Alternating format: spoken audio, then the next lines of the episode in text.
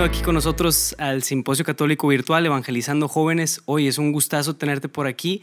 Sé que tú nos vas a poder compartir muchísimo acerca de cómo llevar temas de filosofía y también temas de humanismo sano, ¿verdad? A todo el tema de la evangelización. Entonces, bienvenido. ¿Qué te parece si empezamos con una breve oración?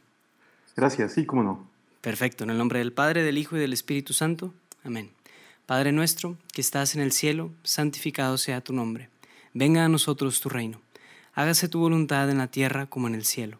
Danos hoy nuestro pan de cada día. Perdona nuestras ofensas, como también nosotros perdonamos a los que nos ofenden. No nos dejes caer en la tentación y líbranos del mal. Amén. Amén. En el nombre del Padre, del Hijo y del Espíritu Santo. Amén. Pues em, bienvenido Rodrigo. Eh, yo creo que el tema, la idea para esta conversación es dialogar un poquito sobre pues eh, antes de empezar como tal en ya lo de la evangelización, si quieres platicarnos tantito quién eres, qué haces exactamente y pues sí, introdúcete tantito ahí de todo tu trabajo. Pues muy, muy buenas tardes, mi nombre es Rodrigo Guerra, eh, vivo en la ciudad de Querétaro desde hace ya como 25 años y, pues muy contento de poder participar en esta iniciativa.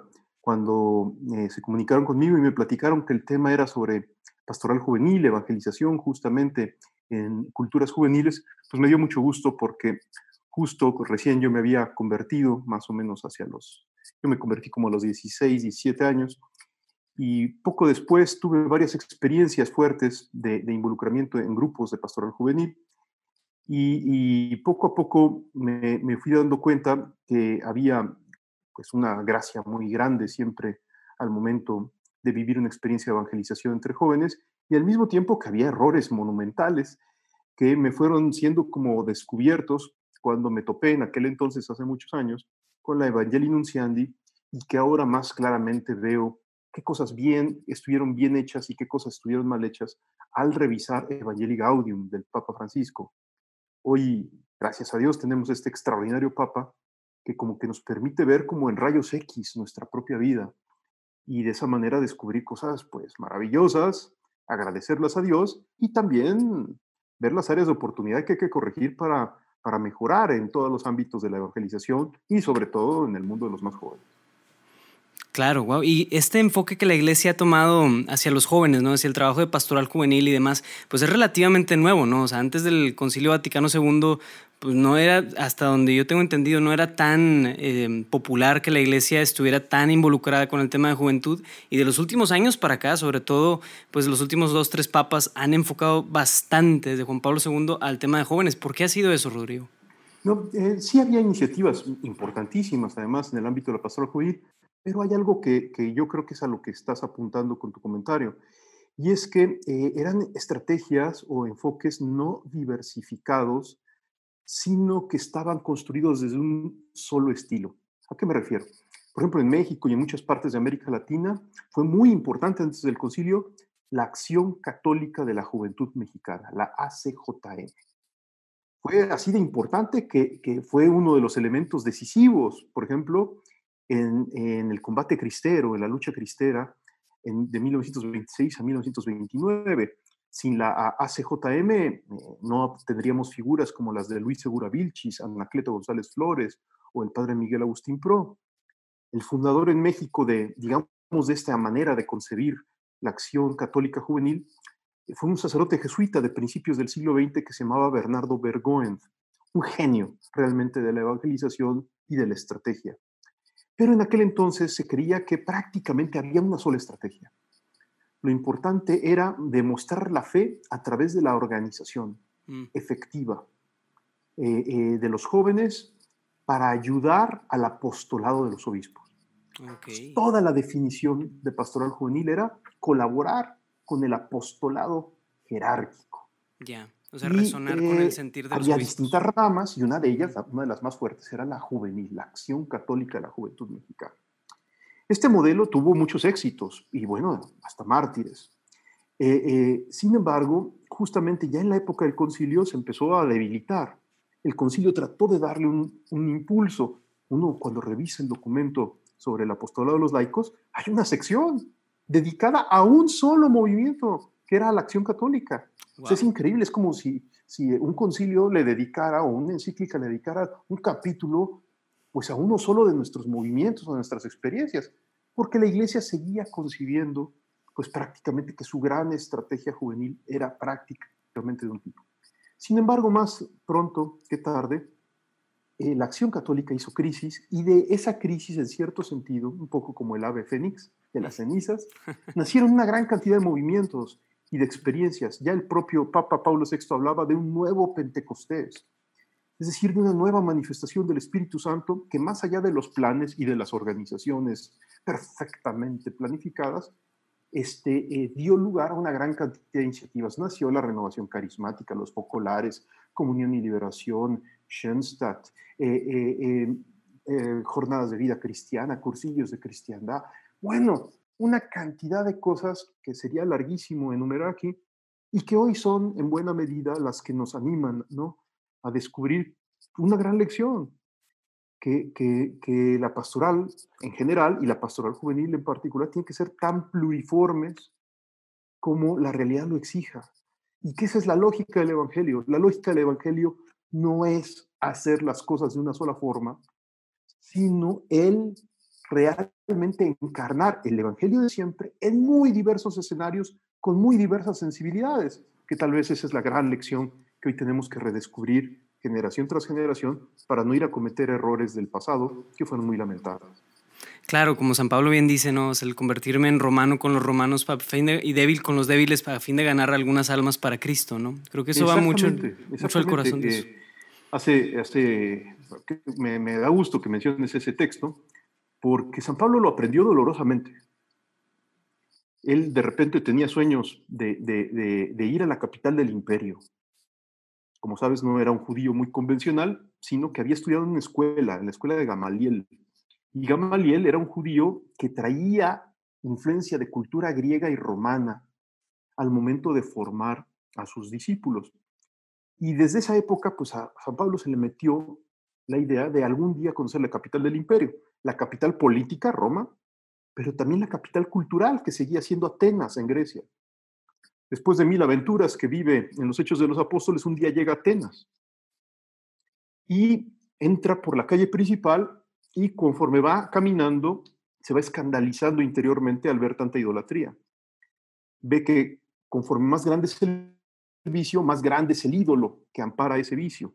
Entonces realmente se siente muy incómodo y, y habrá muy desilusionado, muy decepcionado por llegar a la gran capital cultural del mundo antiguo, que era Atenas en Grecia, y descubrir que toda está llena de idolatría, dice él. Eh, eh, y ahí es donde aparece su intuición. Pasan unos días de que él está en Atenas, lo invitan a un foro de filósofos a hablar en el Areópago, que era un foro de discusión filosófica principalmente, y allí es cuando yo creo que nos enseña el método fundamental. Eh, a mí me gusta mucho comentar esta escena porque de veras es, es extraordinariamente pedagógica. Eh, seguramente si tú o yo hubiéramos llegado a esa situación y hubiéramos visto un montón de idolatría, como buenos mojigatos, habríamos tomado la palabra en el areópago y habríamos dicho, atenienses, se van a ir ustedes todos al infierno porque eh, ven Netflix, porque van a los antros, porque les gusta eh, Dark y Stranger Things. Este, es decir, em, eh, muy posiblemente la actitud de, un, de una persona así, toda llena de tonterías como tu servidor, hubiera sido la de la condena, la del señalamiento. No me junto contigo porque has abortado, porque tienes relaciones sexuales. No voy a esa fiesta porque eh, eh, de repente ahí este, hay prácticas no cristianas. Y, seguramente, pues personitas así de la tercera edad como tu servidor, nos encanta recordar el refrán una manzana podrida pudre a las demás. Entonces, cuidado en los ambientes en los que te metes porque te puedes desorientar. San Pablo no cae en este tipo de tentaciones farisaicas, judaizantes y en el fondo anticristianas, sino que San Pablo, cuando toma la palabra en el areópago, les dice, hace la seña del orador romano, que era así como con dos deditos juntos, hace un silencio y les dice, varones atenienses, he visto que ustedes son un pueblo muy religioso. He visto numerosos altares a la entrada de su ciudad Y uno de ellos me ha llamado la atención. Un altar que dice al Dios desconocido. Y de ese Dios, yo, yo les vengo a hablar. Cuando él explica este método de evangelización, se lo explica a los corintios. Corinto está a 20 kilómetros de distancia de Atenas, es muy cerquita. Tiene todos los vicios de Atenas, pero ninguno de sus virtudes. Los corintios eran un desorden impresionante. Este, y les dice, yo me he hecho todo con todos para salvar a algunos en todas partes. Me he hecho como los que siguen a la ley para salvar a los que siguen a la ley. Hoy diríamos, me he hecho mocho con los mochos. Pero me he hecho como los que no siguen a la ley para salvar a los que no siguen a la ley. Me he hecho sabio con los sabios, ignorante con los ignorantes. Me he hecho todo con todos para salvar a algunos en todas partes. Y así termina esa lección que le da a los corintios, que, creo que ese es el corazón de la pastoral juvenil. Eh, cada vez que a un viejecito como tu servidor nos encargan la pastoral juvenil, pues la cosa fracasa. ¿Por qué? Porque con mucha dificultad ingresamos al lenguaje, a la actitud, a las perspectivas, a la música, a la diversión de los ambientes juveniles si no somos jóvenes, al menos en el espíritu. Eh, eh, la gran lección que nos deja San Pablo y en el fondo Jesucristo o la Virgen de Guadalupe es que hay que evangelizar utilizando todos los lenguajes, todos los símbolos, toda la cultura que convoca existencialmente realmente a los jóvenes de cada época y de cada generación si queremos ser pertinentes. Si no hacemos eso, si, por ejemplo, yo introduzco este, la música de los ochentas para tratar de evangelizar a los jóvenes y les pongo ejemplos sobre Timbiriche, eh, pues, realmente cualquier joven normal se va a ahogar de risa. Si eh, eh, yo intento evangelizar sin Twitter, sin Instagram, si, si estoy en pastoral juvenil y no me atrevo a hacer un TikTok, pues evidentemente estoy absolutamente fuera de juego. Y el motivo no es simplemente una cuestión de marketing, es falta de fidelidad al Evangelio, el no utilizar los lenguajes y los signos encarnados de cada cultura y de cada ambiente. Eh, por eso yo creo que estos temas son capitales porque en ellos se juega realmente la credibilidad del Evangelio. Claro, y debe haber también una especie de balance, ¿no? Porque, o sea, obviamente sí hay cosas efectivamente de la cultura que no queremos traer al cristianismo, ¿no? O sea, cosas que también presentan sus riesgos morales y que es entendible una parte de la reacción de un, de un cristiano, por así decirlo, mocho, de decir, yo rompo con el mundo y rompo con muchos vicios del mundo a nivel personal, entonces no quiero volver a eso, ¿no? Entonces tengo que ser muy cuidadoso porque fácilmente pudiera volver a dominarme ese tipo de tendencias y cosas, pero por otro lado, sí es lograr en cierto sentido volver a rescatar algunas cosas del mundo que sí son rescatables a fin de ganar algunas almas para Cristo. Entonces hay un balance interesante. San Pablo también lo dice, dice, yo no corro como a la aventura, sino que castigo mi cuerpo, no sea que habiendo anunciado yo el Evangelio, vaya a resultar descalificado. ¿Qué significa este texto? Que eh, eh, San Pablo toma en cuenta la importancia de la vida espiritual. Sin vida espiritual, intentar conquistar ambientes adversos evidentemente es una trampa y nos va a hacer que el ambiente sea el que nos conquiste, no nosotros conquistar el ambiente para Cristo, sino que el ambiente terminará absorbiéndonos. Por eso, claro, la vida espiritual es muy importante, la vida sacramental, la confesión frecuente. Sin esto, evidentemente, la pastoral juvenil naufraga. Pero, pero, hay que decirlo con toda claridad. Eh, los antros dejaron de ser cristianos cuando los cristianos dejamos de ir a ellos como cristianos.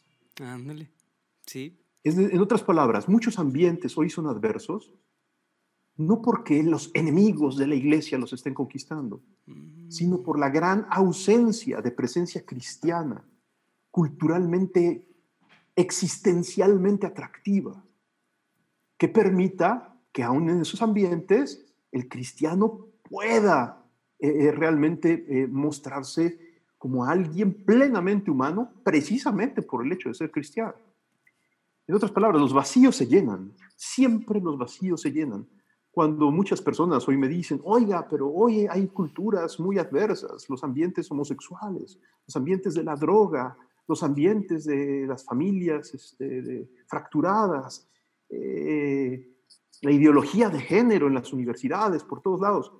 Y muchas personas piensan que la actitud más importante o más estratégica es la retirada, es crear pequeñas comunidades sí, de, gente con valores, eh, que no se mezcle, que, genera un buen ambiente para nuestros hijos, para nuestros alumnos, para nuestros eh, jóvenes en la parroquia, eh, ambientes más o menos preservados y sanotes. Pues qué bien que haya ambientes muy sanos, pero, pero, tenemos que ser iglesia en salida, iglesia misionera, que vaya a la última periferia, no solo geográfica, sino temática y existencial. Es saliendo afuera con valentía, con creatividad, a conquistar sobre todo los territorios más adversos, como la iglesia se renueva y, y deja de estar tullida. El Papa Francisco usa mucho ese tipo de expresiones de que él prefiere que se cometan errores, pero bajo el dinamismo de la misión, a que no se cometan errores dentro de la zona de confort. Prefiero una iglesia accidentada, dice el Papa Francisco, es decir, una iglesia con heridas, a lo mejor con lodo en los zapatos y en las manos, que una iglesia de puros, que no cometen errores, no se acuestan con la vecina, pero no salen a la misión. Perdón, pero eso es, eso es el colapso de la iglesia. Hay que correr el riesgo y si hay caídas, levantarse confiando en la gracia de Dios y seguir adelante en el celo misionero, porque solamente así es como la fe realmente se fortalece. La fe se fortalece dando.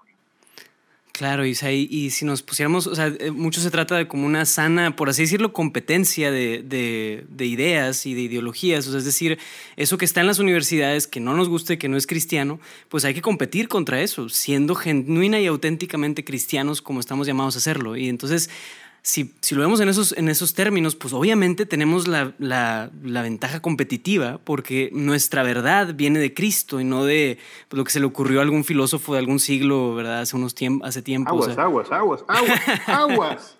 Justo el Papa Benedicto nos enseña que, que, que aguas, que la ciencia, la ciencia, todas las ciencias y todas las humanidades, la filosofía, etcétera, son nuestras aliadas. Cuando la fe se afirma sin la alianza real con la ciencia, se vuelve, dice el Papa Benedicto, fundamentalista y fanática, peligrosa. Es la, es la fe de esos católicos eh, eh, eh, que se sienten tan seguros de su verdad religiosa, sobrenatural, revelada, que desprecian la razón. Cuando la razón, al mismo tiempo, se separa de la fe, se vuelve autorreferencial, se vuelve, se vuelve como un sapo que se infla y se vuelve soberbia y se cierra a una perspectiva trascendente. Entonces, Benedicto, yo creo que fue genial porque también recuperó la, experiencia de San Pablo. San Pablo, que había sido educado en la fe judía y en la filosofía griega, fue el primer paso para la generación de una cultura cristiana.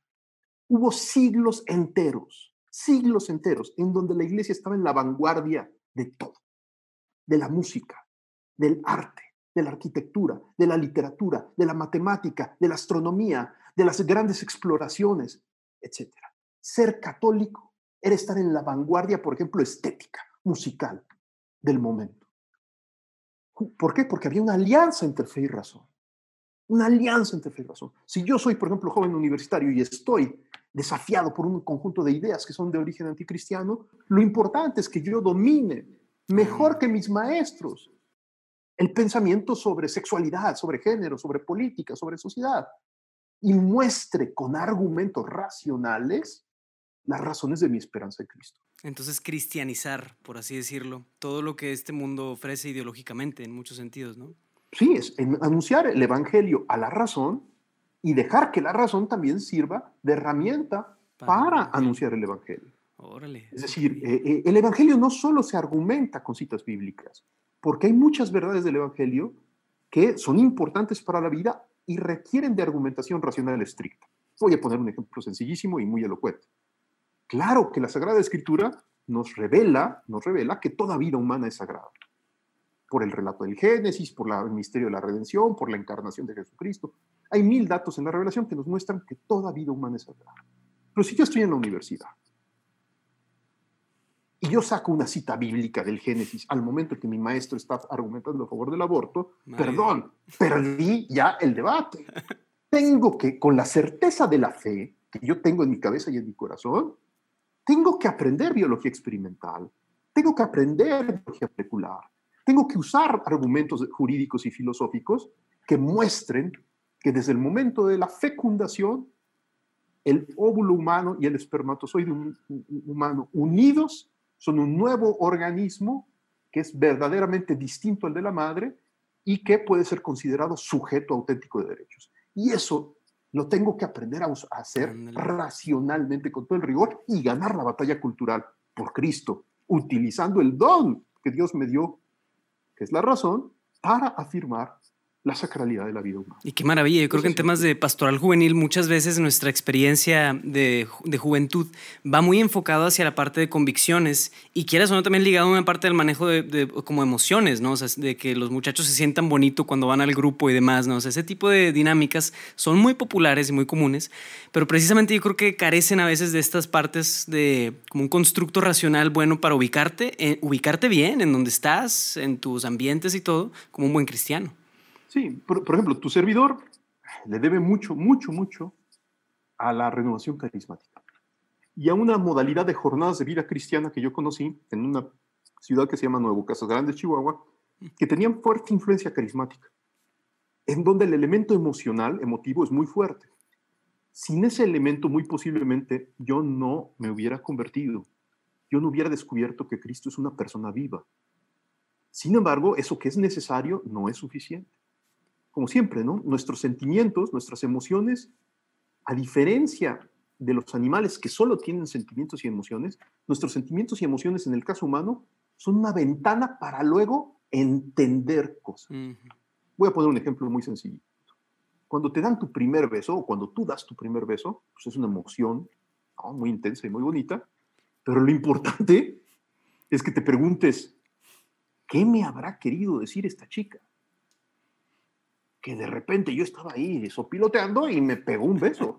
O yo le pegué un beso a ella. Lo importante es que ella se pregunte, ¿qué me habrá querido decir? Porque aunque el elemento sensorial es muy importante y muy bonito y entusiasmante, lo más importante de un beso no es el elemento sensorial, sino es lo que esto significa. Mm. Te pongo ahora otro ejemplo que ayuda mucho a entender. Imagínate que ya no estás en, en el momento de tu primer beso, sino de tu último beso. Ya eres una persona mayor, eh, te has vivido tal vez 30 años, 40, 50 años con una mujer, el doctor te dice pase a despedirse porque ya va a morir su pareja, en unos cuantos minutos va a estar muerta, y es el último momento. Y en ese momento, ya muy viejecita, le das el último beso. Tal vez a nivel sensorial ese beso es muy pobre, porque sus labios están resecos, igual los tuyos porque ya no, hay movimientos ni salivación apasionada como a los 17 años en la prepa y contra la primera novia. Y sin embargo, el significado de ese beso es igual o hasta más importante que el primer beso. Porque lo importante en el momento de besar no es solo lo que sientes, sino principalmente el significado que entiendes por medio de tu razón. Por eso, en las experiencias de pastoral juvenil, en donde hay una gran dosis emocional, eso es válido, eso es válido. Mientras esté acompañado de la ayuda pedagógica para entender. Eso. Entender. Por ejemplo, de repente yo me arrepiento hasta las lágrimas de mis pecados por un testimonio que oí. Oye, qué, pues qué bueno. Y luego será precisa la catequesis para descubrir que existe la gracia santificante para descubrir que lo que sucedió y lo que experimenté es por la gracia de la conversión, no solo por un impacto emocional. Y es porque Cristo realmente opera a través de instrumentos limitados como somos los del grupo eh, en el que esté yo inserto. Y entendiendo poco a poco, voy descubriendo que mis sentimientos son valiosos por algo más que los sentimientos. Es porque Cristo vivo está obrando en mi corazón endurecido y lo está transformado. Entender eso ya implica la razón. Entonces, por supuesto, Benedicto XVI nos insistió mucho en todo su pontificado que hay que aprender a formar la razón para evangelizar de verdad. Y más, sobre todo en ambientes juveniles, donde cualquier joven demanda respuestas, no babosadas. No babosadas. O sea, un, un ateo, un escéptico, un, un crítico de la iglesia demanda respuestas. Lo importante es que encuentre esas respuestas a través de eh, eh, nuestra presencia, a veces en ambientes muy adversos. Excelente. Yo creo que de nuevo, pues, sí existe este riesgo slash error de pues, disgregar tal vez la parte emocional con la parte como racional y decir esto es solo para los que les gusta estudiar los inteligentes son los que tienen que ponerse a argumentar y hacer apologética y los demás pues sientan bonito, ¿no? Ese mismo error lo comete el mundo, por así decirlo, pagano en disgregar la experiencia sensorial de lo, del amor eros, del, del amor comprometido también, ¿no? O sea, como esto de, de, personas con, que dice, amigos con derechos, ¿no? El que no tengo ningún compromiso contigo, no me interesa, pero quiero besarte. ¿no? O sea, ese tipo de dinámicas, en cierto sentido, estamos cayendo más o menos en lo mismo al disgregar toda nuestra persona de lo que somos. ¿no? Somos una integración de muchas partes. Eh, entonces, sí. Qué bien, pues wow, Rodrigo, hemos hablado de varios temitas. No sé si quisieras tocar algún otro punto, eh, si no pudiéramos ir, ir cerrando o cómo ves. Sí, tal vez una de las cosas que hoy más incide en las culturas juveniles son los ambientes justamente virtuales. En, en Internet encontramos un lugar eh, eh, eh, maravilloso de encuentro, de diversión, de formación para jóvenes. hoy en la pastoral juvenil, el que no entiende que el Internet es importante, porque cada vez más jóvenes están conectados, aún en ambientes rurales. A veces creemos que todas las cosas de Internet son para ambientes urbanos. Aún en México, en ambientes semiurbanos y rurales, el WhatsApp, el Facebook, Instagram están teniendo eh, una gran acogida en los mundos juveniles.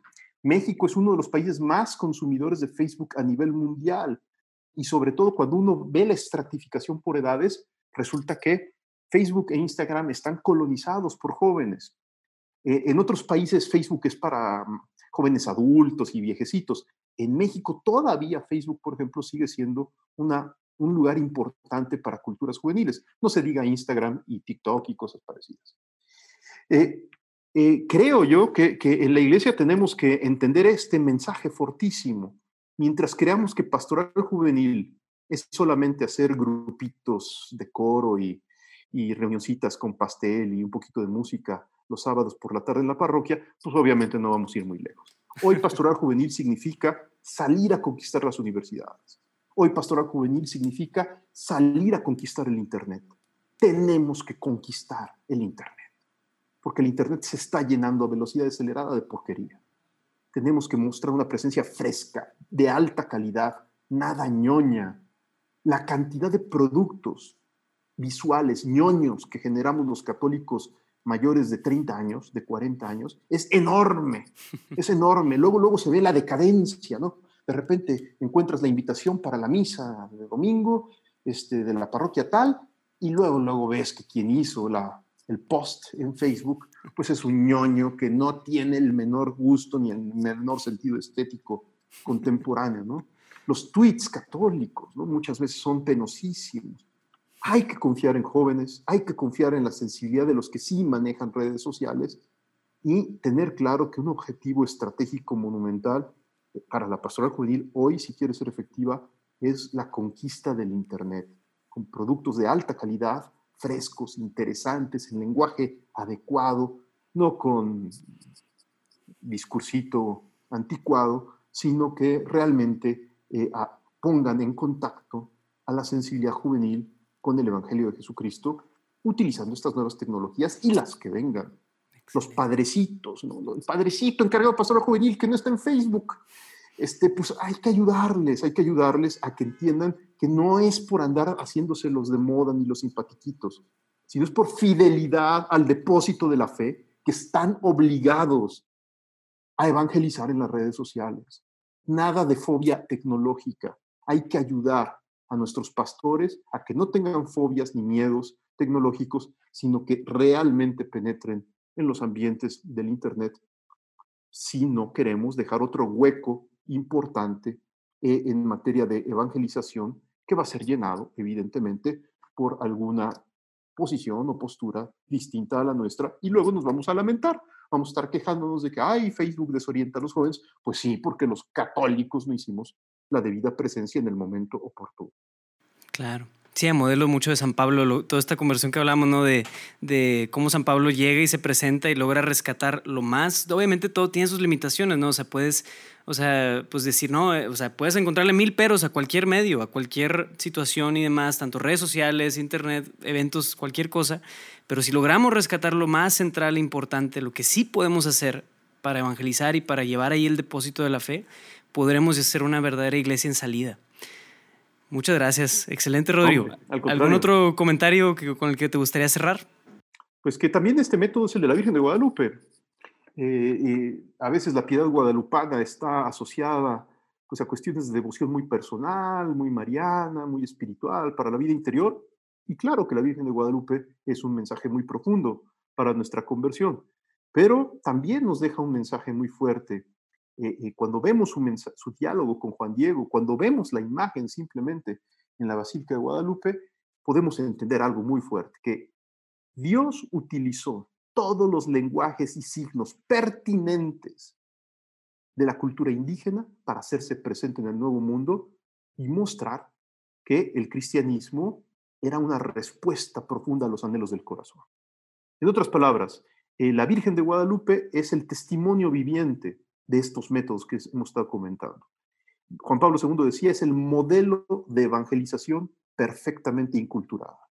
Entonces, que en la pastoral juvenil miremos con amor, con cariño a la Virgen de Guadalupe, creo yo que no debe ser simplemente un recurso piadosito, sino debe de ser, ante todo, una, un método, una mirada programática. Mirar a Guadalupe debe ser el recuerdo persistente de que tenemos que utilizar medios, formas, métodos adecuados a la cultura de cada nueva generación de jóvenes. Porque si no lo hacemos, vamos a terminar siendo violentos o vamos a terminar fuera, en fuera de juego, como tantas veces nos ha pasado como iglesia, de que no logramos estar a la altura del desafío de nuestro tiempo, sino que llegamos tarde.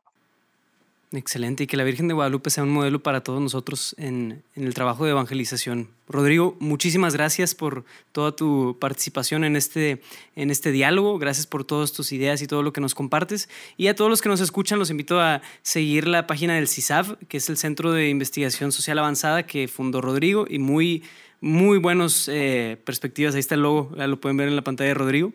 Eh, muy buenas perspectivas, muy buenas charlas que también están compartiendo. Altamente recomendado, amigos. Bien, eh, gracias por acompañarnos. Que Dios los bendiga.